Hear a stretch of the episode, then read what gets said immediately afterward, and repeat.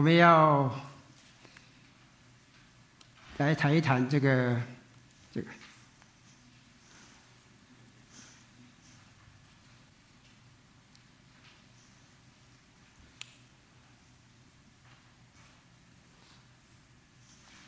乱世中的警警钟这个系列哈。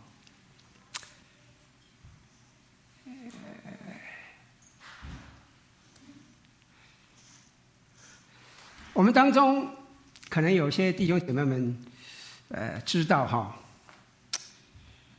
我曾经就像是个农夫，我很喜欢在我后院里面种种花、种种菜啊，种种果树啊。我那个时候很喜欢用一个字，我喜欢拈拈花惹草，这个不是坏意哈，不是坏事哈，是好事的意思。就我喜欢动动啊，就啊，对。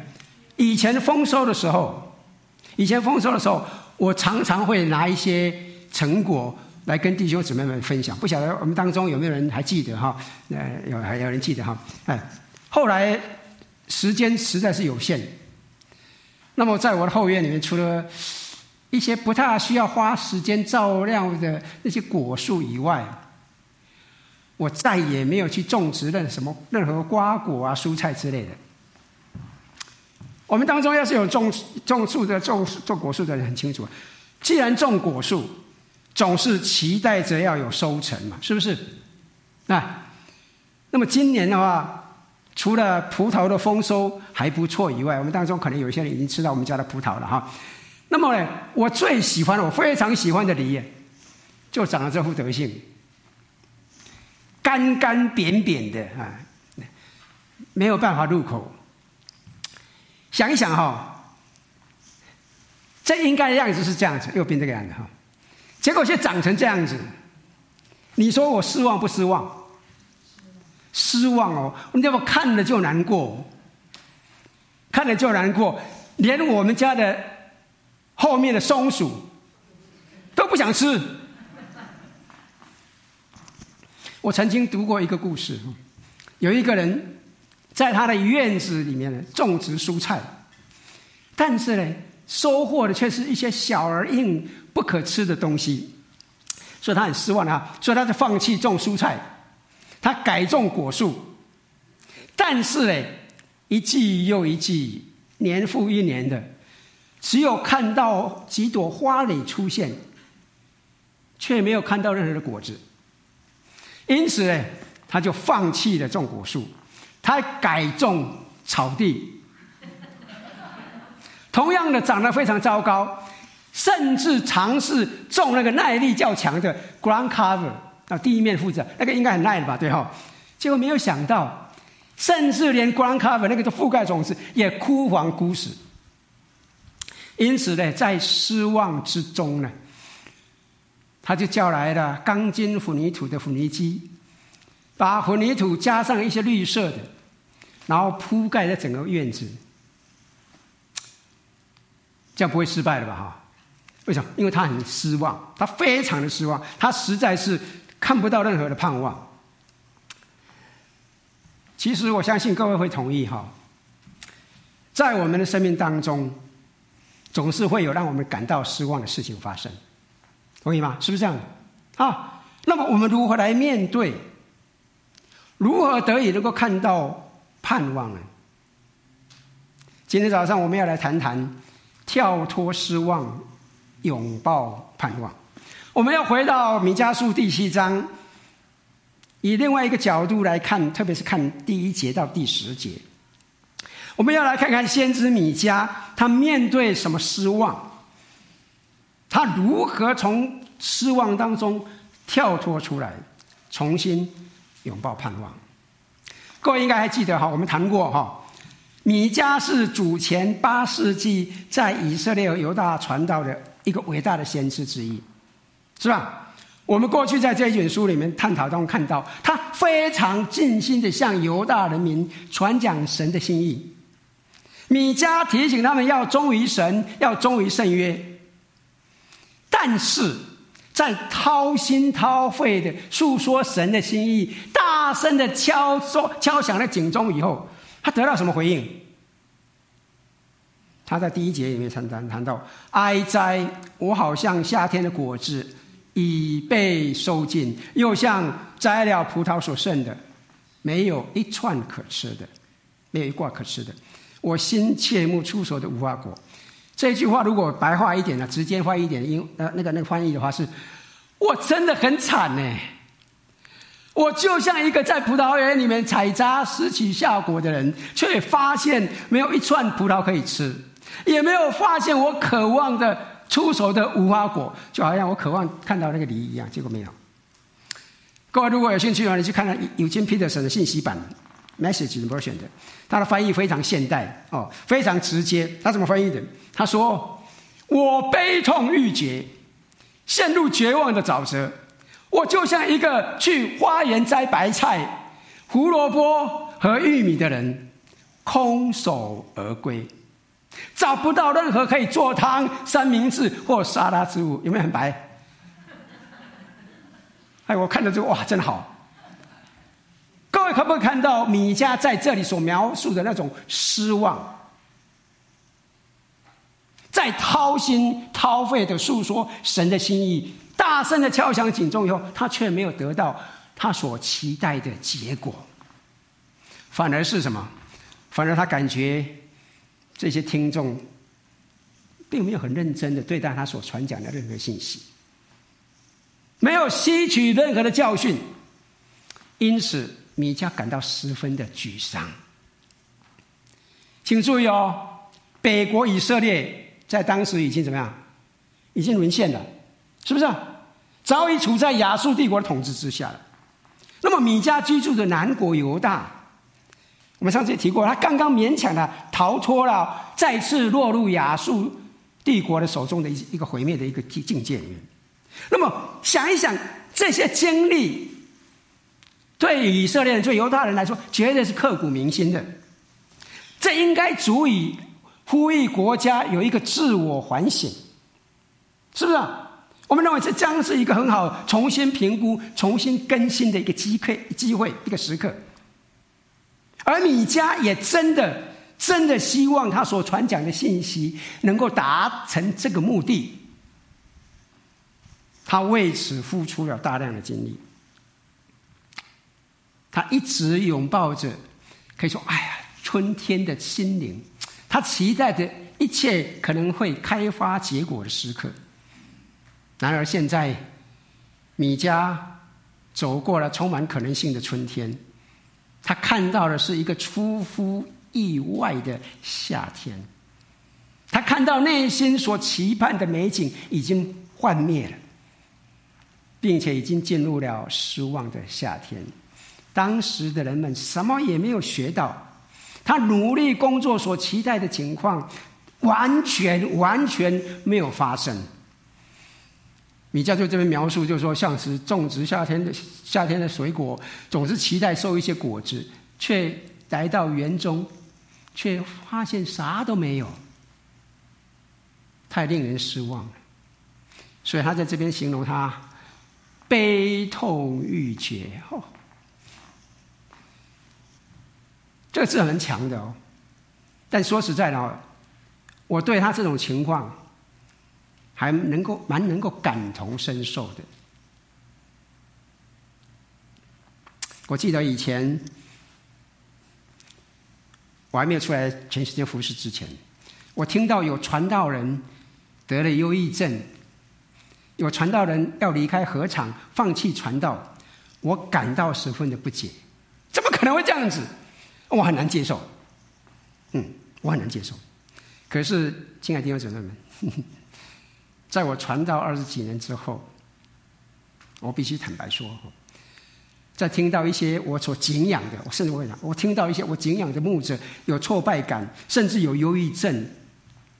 当我听到的时候，你知道吗？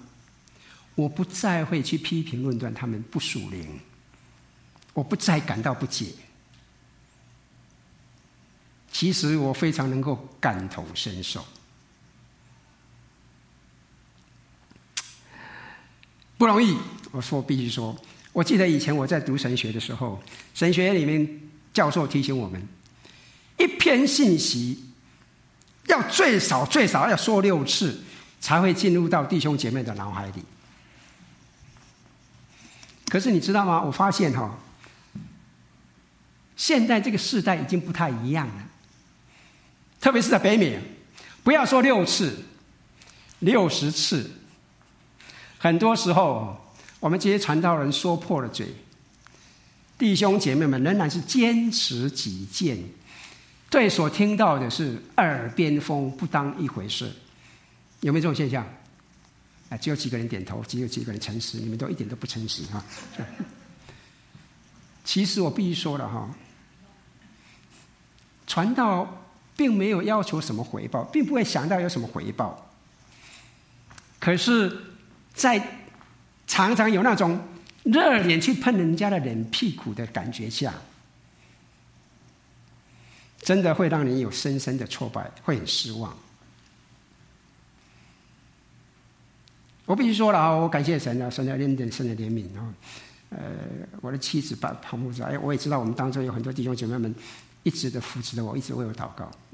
嗯，我必须说，要是没有抓住神的呼召，要是没有随时认清自己，要是没有常常依靠神，真的，真的很难走下去。这也就是我常常会提醒一些弟兄们哈，我跟他们讲，千万不要认为传道很好玩，呃，你们不要以为哎呦，西长老在这边好像也很好玩。我，我告诉你，一点都不好玩。千万不要认为传道很好玩。如果没有神的呼召，千万千万拜托你不要轻举妄动，一点都不好玩。但是如果如果如果说神有呼召的话，那么我告诉你，你也不要逃。你也逃也逃不掉，你怎么逃也逃不掉。即使你逃到鲸鱼的肚子里面，也三天三夜一样逃不掉。出来还是要服侍神。我讲清楚了哈，你必须清楚，你必须认清楚，这是一个呼召，不是一个职业，否则很难会走下去。哦，服侍神，面对各种不同的需要，要帮助各种不同各样的人，各式各样的人。要将神的话讲解得很清楚，让人听进去，真的不容易。可以说哈，就像先知米迦所面对的这种挫败、失望，说一句实在话，是难以避免的。实际上哈，请容许我这样说了哈，这种感到挫败、失望的情形，应该哈，应该不只是只有牧师传道才会有。是不是？其实我们所有人都可能会拥有，同意吗？只是不同的情况而已，是不是？在我们生活当中，我们或多或少就是会有感到失望的时候，同意吗？你们讲好，那好，你们都不回答我。现在，那我请问各位哈，我们在座的或是在网络上面的，网络上看不到没关系啊。在座的，请问一下哈，在你一生当中，你从来没有失望过的，请举一下手好不好？有失望过的举一下手，不止一次的。你看到没有？啊，没有举手的大概不知道怎么举哈。看到没有？这就是我们一般人会真实面对的，是不是啊？可是为什么会如此？是什么让弥迦感到失望的？为什么我们会感到失望？我们从这边看到，首先啊，追根究底。我们必须清楚一件事情：失望源于我们不切实际的期望，失望源于我们不切实际的失望。请注意哦，米迦失望的实质是什么？他认定，他认定他的工作、他的努力是要有结果，实际上是什么？是一无所获。就像一个园丁，不论寒暑炎热啊，不论干燥潮湿，努力的工作，施肥除草，期待着一些成果，但发现产量极其微少，甚至没有。就像那个园丁一样，米迦感到失望、灰心，他一直努力的在做，在传讲神的信息，他根本没有得到任何的回报。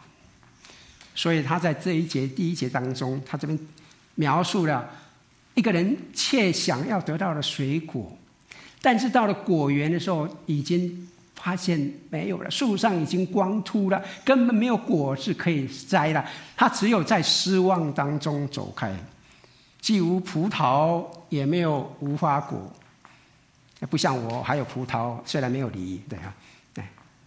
我不晓得各位能不能体会到米迦这种心声，是不是啊？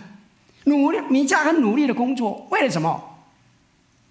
希望人家能够回应神的心意，能够悔改归向神，是不是？结果呢？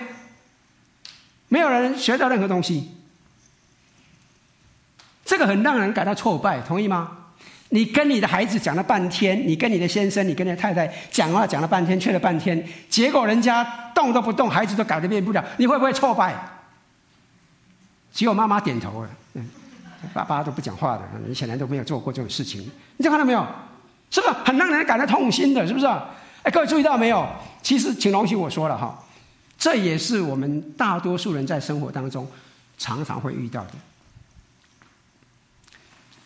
当你认为你的工作不被欣赏的时候，你就开始了失望的夏天，是不是？当我们醒来，我们意识到我们所做的一切，我们梦想的所有的美景，所有摆上的时间精力，说一句不好听的话，就像是肉包子打狗，有去无回，完全被忽视、被拒绝，没有一点意义的时候，我相信我们当中很多人都知道那是什么样的感觉，同意吗？是不是？你一年到头在教你的孩子，你发现没没一点用。搞不懂，啊！他们没有学到该学的。你讲了半天，他还是照样电动玩具一直打，没甩你，你会感到失望，感到挫败。当我们听到我们的亲人、我们的弟兄姐妹们，甚至我们所敬仰的牧者，罹患重病，命在旦夕，我们迫切的祷告，祷告，再祷告。我们好像没看到结果，还甚至没有办法避免我们失去亲人的这种伤痛，这会让我们感到很沮丧，会让我们感到很失望，同意吗？我们为我们的国家、为我们的政治，哎呀，一头乱。我们迫切的祷告，我们希望能够改变一切，结果没有用。我会失望。我们努力的为自己的家庭、为自己建立一个金融基础，我们尽量小心谨慎的使用我们的资资源。可是，一个突然而临到的灾难性的疾病，哈，需要需要巨额的修补的那个、那个、那个、那个、那个款项，忽然临到我们了，我们整个的、我们整个的鸟巢里面的金鸡蛋、金鸟蛋全部被打破了。我相信，这个绝对会令我们感到失望、感到挫败，是不是？相信我们当中或多或少有像米迦所描述这种经历。我们都知道灰心、失望是什么样的情景。然而，实际上，如果我们追根究底，我们可以发现，失望之源其实是其开始于我们自己的内心。与其说失望根源于别人做什么，或是别人没有做什么，其实是在在于我对在于我们对自己的期望。是不是同意吗？请想一想哈，当我们会感到灰心失望。说实在的，并不完全是因为他人的表现没有达到我们所期望的，而是因为我们对自己拥抱着一个不切实际的期望，同意吗？是不是这样的？啊，因此我们抱着不切实际的期望，实际上我们已经什么？我们已经规划了一个失望的可能性，因为我们自己为自己准备了失望的管道。请问你在米迦的挫败当中，你听到自己的声音吗？你对先知的自怜感到感同身受吗？我真的好惨哦！我就像一个在葡萄园里面采摘拾起夏果的人，却发现没有一串可以葡萄可以吃的，也没有发现我渴望的出手的无花果。哎呀，可怜的米迦！哎呀，可怜的许学顺！哎呀，可怜的我！看到没有？问题出在哪里？失望是我们内心的一个问题。源于我们不切实际的期望。第二个，我们必须意识到，失望强烈伤害与人与神的关系。失望强烈的伤害我们跟人跟神的关系。我现在要请各位注意哦，失望是怎么样的腐蚀性、破坏性？哈，请注意哦，一旦我们有一个不切实际的期望，我们就难免，我们就难以避免的会遭受失望。我们就落入了自怜，我们就会越陷越深，钻牛角尖，然后就毒害我们所有的关系，是不是？当我们感到失望的时候，他很快的就会破坏我们所有的关系。请注意哦，米迦感到很失望，因为他的事工没有看到任何成效，他没有什么可以庆祝的，没有什么可以享受的，没有什么可以感到骄傲的。事实上，他感觉看起来，他就像是一个一事无成的 loser。鲁蛇，我学我学了这个字眼，鲁蛇。我以前听了鲁蛇什么意思啊？还有还有花蛇，还有青草蛇，鲁蛇。我现在是鲁蛇，鲁蛇。因此呢，在他的痛苦当中，啊、哦，我们看到米迦开始怎么样？开始抱怨每一个人，注意到没有？当然了，我们从这经文里面，我们看到背景里面，他所抱怨的有些可能是事实，但是你知道吗？就像我们大多数的人，很多人一样的哈。在失望当中，他很自然的会进一步的将事情夸大、恶化，是不是这样的？我们常常会不会这样子？面对问题的时候，我们会夸大，我们会恶化。请注意到这里的描述，看看情况是怎么越来越越差，越来越陷越深哈。你看第二节这边，他说什么？地上虔诚人灭尽，世间没有正直人。各位看到没有？米迦在这边说什么？虔诚人啊，正直人啊，已经从这个世界上已经消失不见了。意思有点说什么？在这个世界上，怎么样？就只剩下我一个虔诚正直的人了，没有别的人了。你知道吗？当我读了这个时候，我我就想到圣经里面有一个人物，各位记得吗？哎。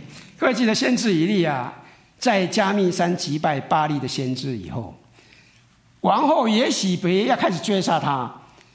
哎，先知以利亚说什么？各位记得吗？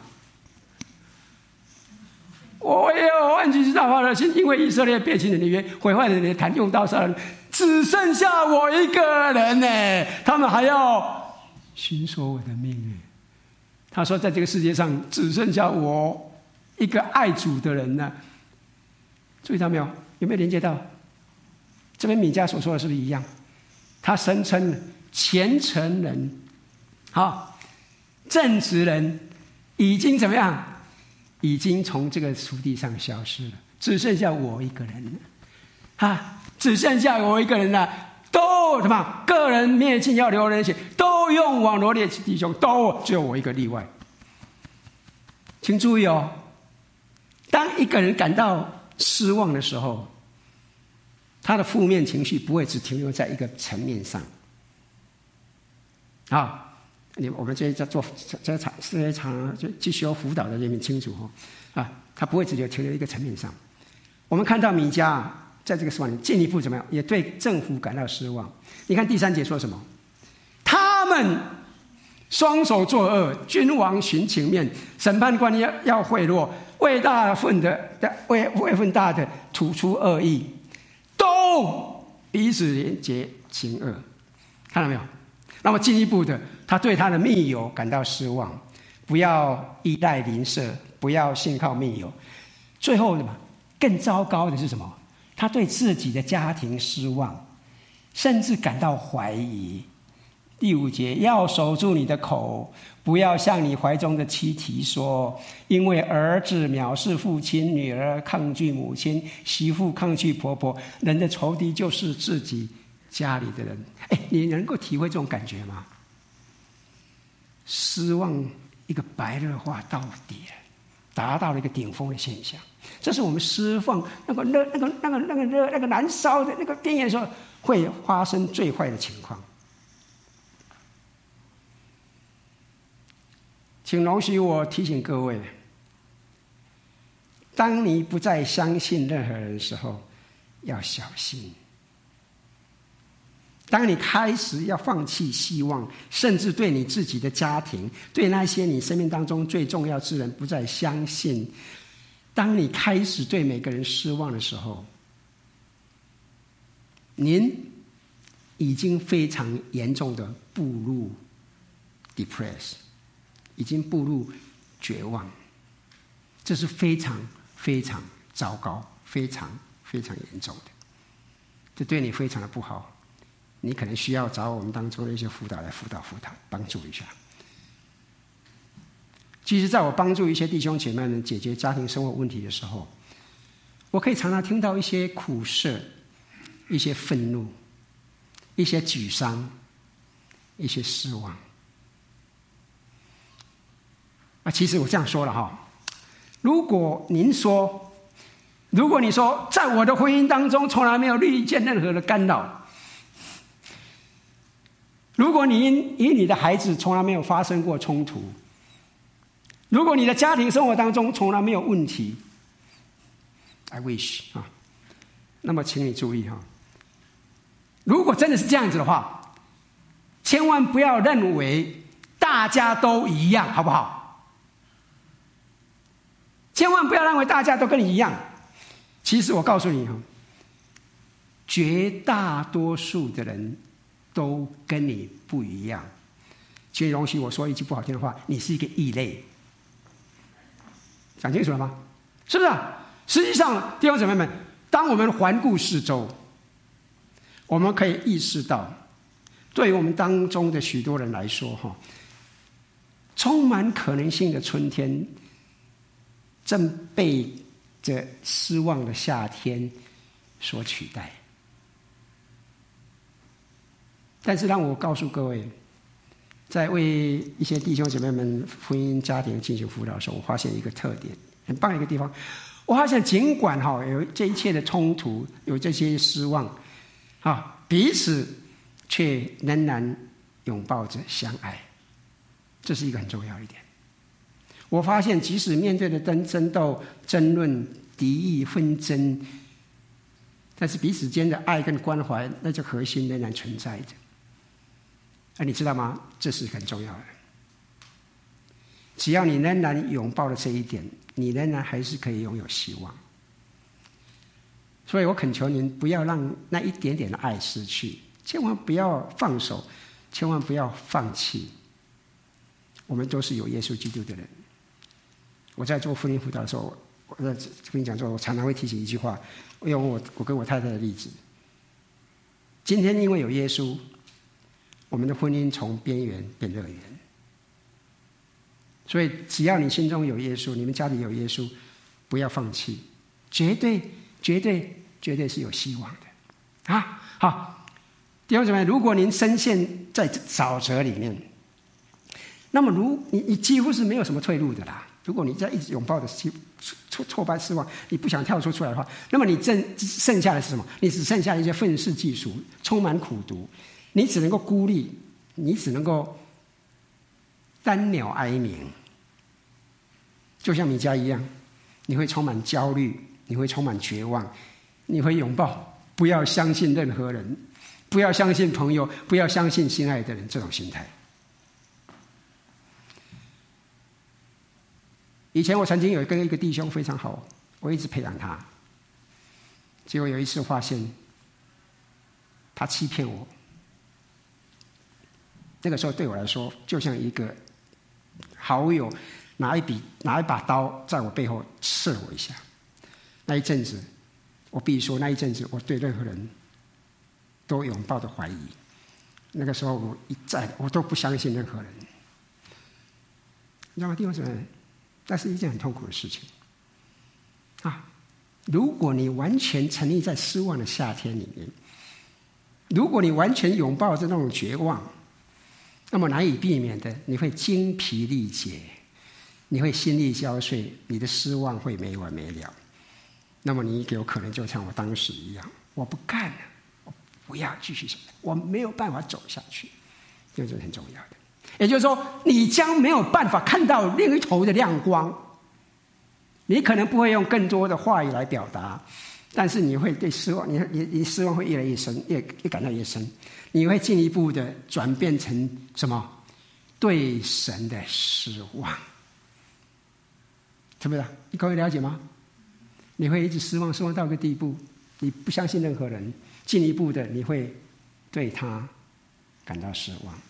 一旦你陷入指责、幻灭的漩涡里面，你会发现你会越陷越深。即使神也逃脱不了你消沉的轻蔑、消沉的那个那种那种怀疑。各位看到没有？因为你一开始就设定了一个不切实际的期望，促使了你一。开始就是指责自己失败，然后呢，你进一步的从对自己的失望转而对他人的失望，包括那些爱你、你所爱的人。虽然呢，然后呢，表面上你可能不会说什么，事实上你也对神感到失望。我不晓得我我这么描述，各位能不能体会哈？我不晓得我们当中有没有人曾经对神失望过的。啊啊，就就我太太跟我，我感谢赞美神，至少有一个人回应哈啊！注意哦，注意米迦说什么？一开始听起来很不错哦，但是你注意听哦，米迦说什么？啊，至于我，我要仰望耶和华，要等候那救我的神，我的神必应允我。我的仇敌啊，不要向我夸耀，我虽跌倒，却要起来；我虽坐在黑暗里。耶和华却作我的光，听起来不错嘛，对哈，很好嘛，哇，这不就是我们对神、对神先知的一个期望吗？啊，神高举神高举我，这是我们重点嘛，对不对？是不是啊？同意吗？哎呀，很棒啊！但是，请你深入一点，请你花一点心思看得近一点，小心读这里的内容，感受一下这里你家。跟神关系的一种描述，各位看到没有？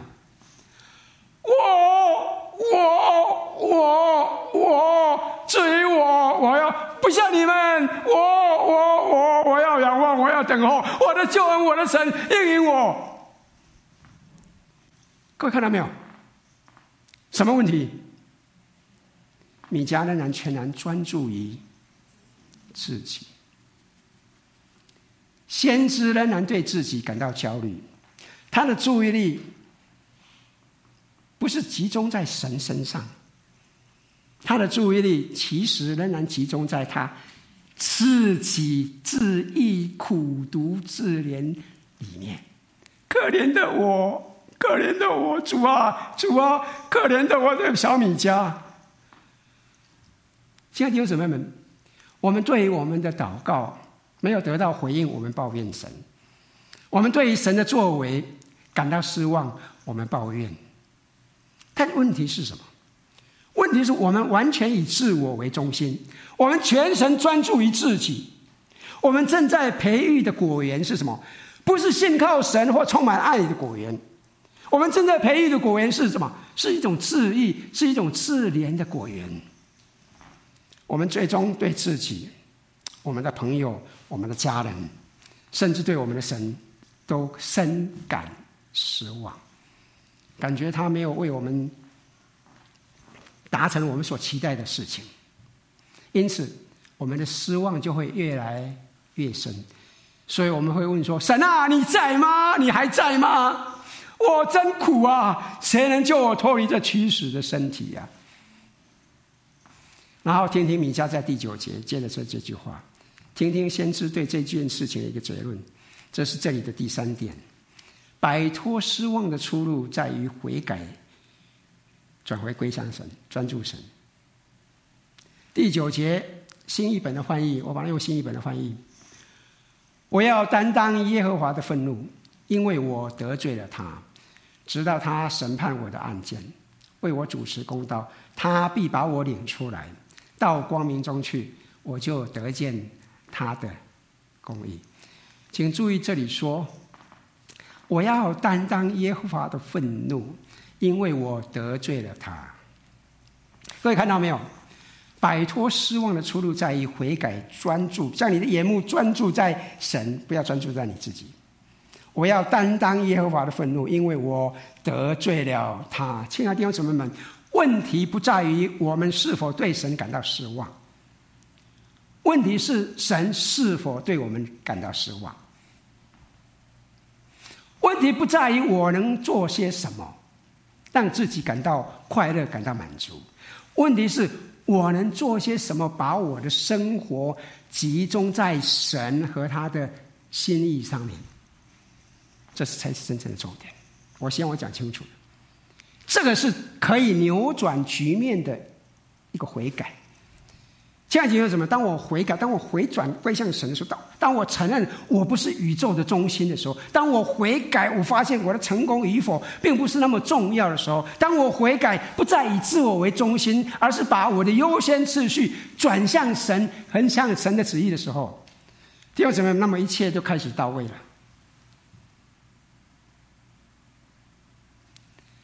你我我们的毛病是什么？我们认为我们应该在每一个行动当中取得成功。我们认为我们每一次祷告，神都应该要听的。我们的家庭应该是符合我们每一个期望。啊，我们所专注的是什么？是我们短浅的视野所见到的、所想的，而没有想到比我们大、比我们看得远的神。我们没有想到神的道路怎么样，高过我们的道路。我们没有想到神的意念高过我们的意念。但是当我们悔改，当我们将眼目转向神的时候，一切都不一样。我们会发现，我们的失望可以消失。我们得以不再责怪我们自己，我们不再责责怪我们的家庭，我们不再向我们的神抱怨。当我们悔改归向的时候，我们得以在神的旨意下面找到真正的喜乐，找到真正的幸福。我们将不会太在意他人的赞同与否，不是兄弟，不是姐妹，而是我，是我需要面对，是我需要面来到神面前啊，向神认罪，专注在神，不是我的母亲，不是我的父亲，而是我。不是我的弟兄，不是教会的长老，不是教会的执事，不是我们教小组的组长，而是我，是我需要来面对，是我需要来到神面前，不是制度，不是教会，不是政府，不是家庭，不是这个，不是那个，而是我，是我需要面对，需要来到神面前。请你注意到经文这边的描述，这里说：当我们向神认罪悔改的时候，神会为我主持公道，他必把我领出来到光明中去，我就得见他的公义。我的仇敌看见了，就必蒙羞，就是那曾经对我说：“耶和华你的神在哪里？”的人，我必亲眼看见他遭报，那时他必被人践踏，好像街上的泥土。亲爱的弟兄姊妹们。当出乎意外，那个失望的夏天临到的时候，我以神的慈悲求你们记得要转向神，转向神的心意。那么神疗愈的微风就会很快的临到。请注意哦，当你将他意识到这个问题的时候，他悔改，他追转转向神。他可以重新得力，重新专注在神托付给他的使命上。说实在的哈，我们跟人家传福音，你传福音，人家不信，人家信，千万不要影响我们的心情。说实在的哈，我跟人家传了很多福音，人家都不信的。嗯，但是最重要的，搞清楚那个是谁的工作，神的工作，我们尽我们的本分，我们尽我们的职责去跟人家传福音，把这个消息告诉他，他信不信？我们没办法，不是因为你能言善道，不是因为你长得比较好漂亮，长得英俊，哎呀，人家就应该要信。不要把自己把这个问题看专注在自己身上，讲清楚了吗？米迦当他把那个重心转向神的时候，人家听不听他也没办法。说实在的，哎，你不要以为讲六次、讲六十次、讲六千次，人家不听还是不听。我已经深深体会了，有时候真的很挫败哈。你知道吗？当他专注在神托付给他的使命上的时候，他可以寻回盼望，他可以很忠实的对以色列人继续宣告神的心意，不败不再受到难阻了。其实哈，接着的经文我们上次已经谈过了哈，我们就不在这边多说了哈。我只是简短的来复习一下，各位还记得吗？先知米迦在这一章的后半段十一节开始提醒他们什么？第十一节到第十三节当中，米迦接着提醒他们，被毁的家园会被重建。在第十一节到第十三节，他对以色列人很清楚的说到一个新的希望，那就是回归家园的未来的愿景，对？好，米迦提醒他们什么？神应许给百姓耶路撒冷要重新建造起来。这边告诉我们，成员怎么样？要重修，人要归到耶和华的面前。他说，这应许必然实验啊。接下来有什么？我们上次也提过，在我们属灵生活当中也同样的哈。我们今天失败，在种种的压迫下，照样我们会心灵会枯干，绝对的。我们同样的可能对我们生活目标没有盼望，我们失去了盼望，我们失去了目标，我们甚至在人面前失去了见证。然后说你相信耶稣有喜乐，我看你一点点喜乐也没有。你说耶稣可以给你力量。但是我看你怎么样？你跟我们没有信主的也差不了多少。这四分钟还是站还是站立不住。我们失掉了见证。我们在没有相信主的人面前，我们面面前，我们可以甚至可以说，我们羞辱神的名。那为什么会这样子？哎呀，我们灰心，我们失望。接下来有什么？在神在这边有一个应许，要把成员重新修造，让外邦人知道以色列真有神。我再说一遍，亲爱的弟兄姊妹们，我们跌倒没有关系，我们可以靠着神站起来。啊，跌倒不要让我们完全失倒，因为神会扶持我们。我们可以靠着主再度站起来，那个时候神可以借用我们所经历的来成就他的美事。我希望我清楚了啊，让外邦人知道以色列真有神，我们所相信的神又是又真又活的神。照样，今天我们可以在神面前，任我们太专注自己。我们轻忽了神的能力，我们有这个罪，我们向神悔改。当我们认罪悔改的时候，神要把我们的成员重新的建造起来，使我们在外人面前成为有见证的人。人不会因为我们缘故毁谤我们的神，神也会叫我们得以归回，跟神有一个美好的交通。也就是说，不单是在外人面前，外人面前我们会有见证。而且更进一步的心灵里面也可以享受跟神那个满足、交通那种满足、那种喜乐，好，可以享受到跟神那一起的那种甜美啊！这个宝贵的应许，同样的也是给我们的，很重要的。这是因为神的保护是永不改变的。我们上次也讲清楚了哈，牧羊人跟他的羊群之间的关系是无法分开的，也因着以色列人民他们是神的独居的民。是神的产业，神将会再次的，如同从前带领以色列人出埃及一样的，要让以色列的敌人看到那种令人震惊的、胆破心惊的那种场面，就像当年埃及跟那些邻族的那些外邦听到神亲自带领以色列人民在走出埃及一样，会闻之色变一样的。当然了，这一切我上次提过，都在表明神的保护是永不改变的。而在结尾的时候，先知就提醒他们，拥抱守约施慈爱的神是最最重要的。第十八节、第二十节可以说是米迦书的一个结论。我们上次提过，在短短的这三节经文里面，其实就表达出了这本书的意义。然后米迦的米迦的名字意义是什么？米迦的意义是什么？有谁像神？有何神像你？请你注意哦，我们上次也提过这里两个重点，没有任何一个神可以跟我们所相信的神来相比，因为他是带领以色列人出埃及他是蛮有能力的神。神耶和华神不仅是大有能力的神，更重要，神乃是一位充满慈爱怜悯的神。他有丰盛的慈爱，会宽恕他子民的罪，因为他是一个信实且是守约的神。信实守约的神，我们上次提过哈，他信守他所立的约，会永远以慈爱对待与他立约的百姓。亲爱的弟兄姊妹们，亲爱的弟兄姊妹们，请你记住，我们提过跟神立约。需要用我们全部的生命态度做基础，不是一时性的，不是临时想到的，这个是非常重要的。在旧约时代，以色列人在摩西带领下，用逾越节的方式来表明跟神有约。今天，今天我们教会也同样用圣餐来表明我们跟神之间，借着耶稣基督那个永远紧密在一起，跟神的爱永不分离的关系。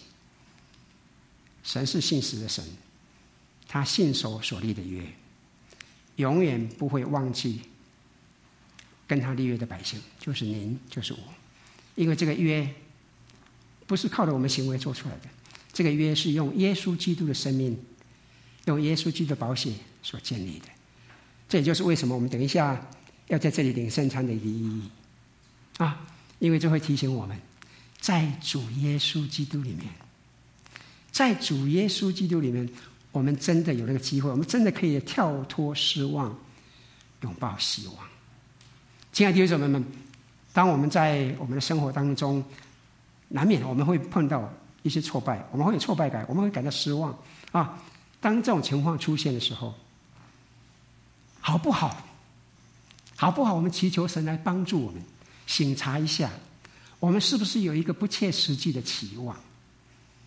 让我们意识到这其中严重的伤害性，那么让我们有一个悔改，让我们转眼仰望神，相信我们就可以跳脱这种困境，拥抱盼望，依靠神的能力站起来，勇往直前。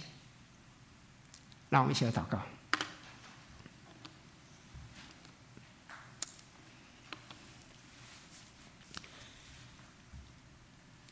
天我们必须向你承认，